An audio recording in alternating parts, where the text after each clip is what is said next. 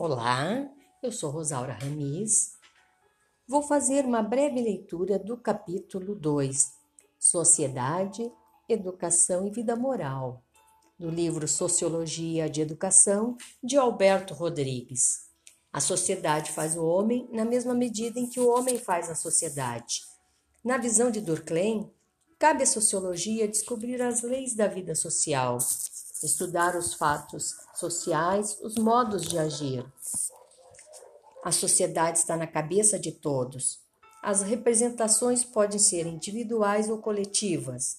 Na cabeça de ser social que habita em nós, não trafegam apenas estados mentais pessoais, mas um conjunto de crenças, hábitos, valores. Revelam coisas que pensamos com nossa própria cabeça e o quanto há de outros em nós. Portanto, não apenas o indivíduo faz parte da sociedade, uma parte da sociedade faz parte dele.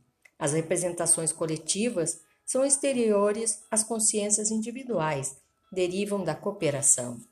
Ora, se agimos segundo a vontade da sociedade, é porque assim aprendemos, porque fomos educados para isso, por conteúdos que são dados pelo meio moral que compartilhamos.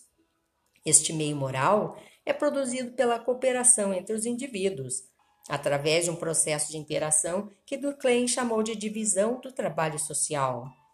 Vida moral que será a base dos conteúdos transmitidos na forma de crenças, valores e normas de geração para geração. Ele observa uma condição fundamental para que a sociedade possa existir, que é a presença de um consenso, pois sem consenso não há cooperação entre os indivíduos e, portanto, não há vida social. A solidariedade mecânica é quando as pessoas estão juntas porque fazem juntas as mesmas coisas, baseado na semelhança entre as pessoas. Na sociedade industrial moderna, a solidariedade é orgânica, pois as pessoas estão juntas porque fazem coisas diferentes. A diferenciação social é a passagem da solidariedade mecânica para a orgânica. Para Durkheim, a divisão do trabalho é a solução pacífica da luta pela vida. Os meios morais, nas sociedades com pouca e nas com muita divisão de trabalho, são bastante distintos. Quando todos são rigidamente ensinados a obedecer às mesmas normas, compartilhar as mesmas crenças e os mesmos valores, a tendência, pensa do quem, é o consenso.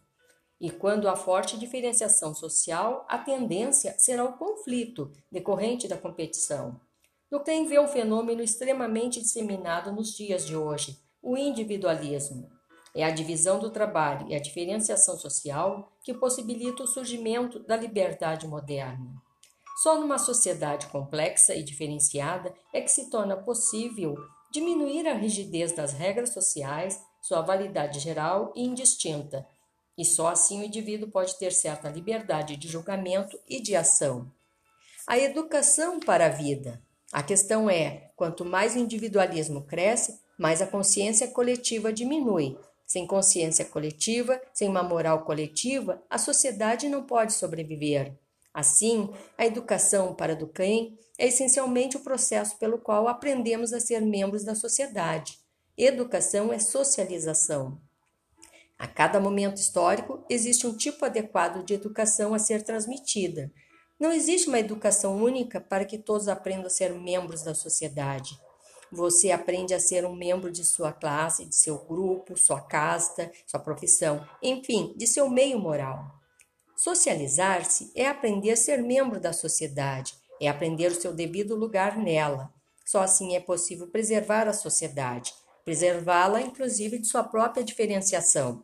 Duclain diz que é fundamental que haja certa homogeneidade e a educação deve ser perpetuada, reforçada na alma da criança que é educada assim como é fundamental para o sociólogo que, a partir de certo ponto, a educação se diferencie para adequar as crianças a seus meios específicos de vida.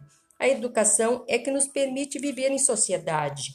É isso que permite que a sociedade viva em nós e é isso que permite a sociedade continuar viva. Sermos iguais e diferentes ao mesmo tempo. Só a educação pela qual passamos é capaz de nos fazer assim, e é por isso que a educação é um processo social. Se você gostou, vem ler o livro na íntegra, venha conhecer um pouquinho mais sociologia.